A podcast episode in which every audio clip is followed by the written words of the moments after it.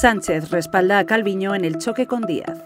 Con este nuevo conflicto abierto en el seno del Gobierno arranca una nueva edición de Sumario de Tarde, la última de la semana. Hoy es viernes 22 de octubre de 2021.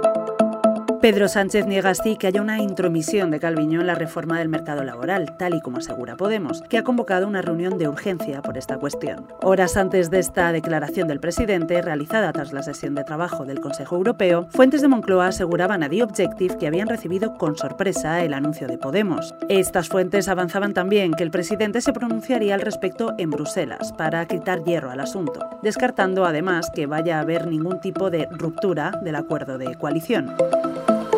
El choque Díaz-Calviño no es el único enano que le ha crecido al gobierno. Bateta ha ejecutado finalmente la retirada del acta de Alberto Rodríguez tras dejarle el Supremo en evidencia, tal y como ha avanzado The Objective a primera hora de la tarde.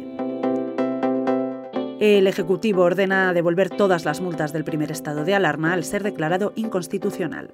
El gobierno de Sánchez creará un equipo de trabajo para proceder a la devolución de todas las multas que se impusieron a los ciudadanos durante el primer estado de alarma por la COVID-19. Se anularán además los expedientes que seguían siendo tramitados por la Administración.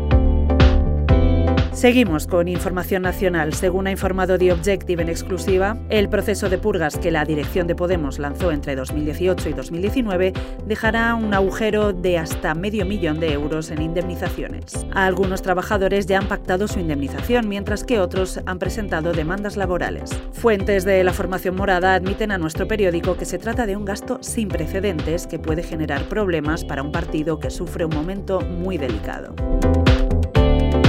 Fuera de España, una noticia que ha conmocionado al mundo. El actor Alec Baldwin ha matado accidentalmente a una persona durante el rodaje de la película Rust. La fallecida ha sido la directora de fotografía, Halina Hodgkins, de 42 años. El actor pensaba que la pistola que portaba era de atrezo. Baldwin se encuentra devastado tras lo sucedido y está siendo ayudado por un equipo de psicólogos.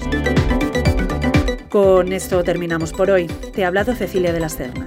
Sigue toda la información en theobjective.com. Feliz fin de semana.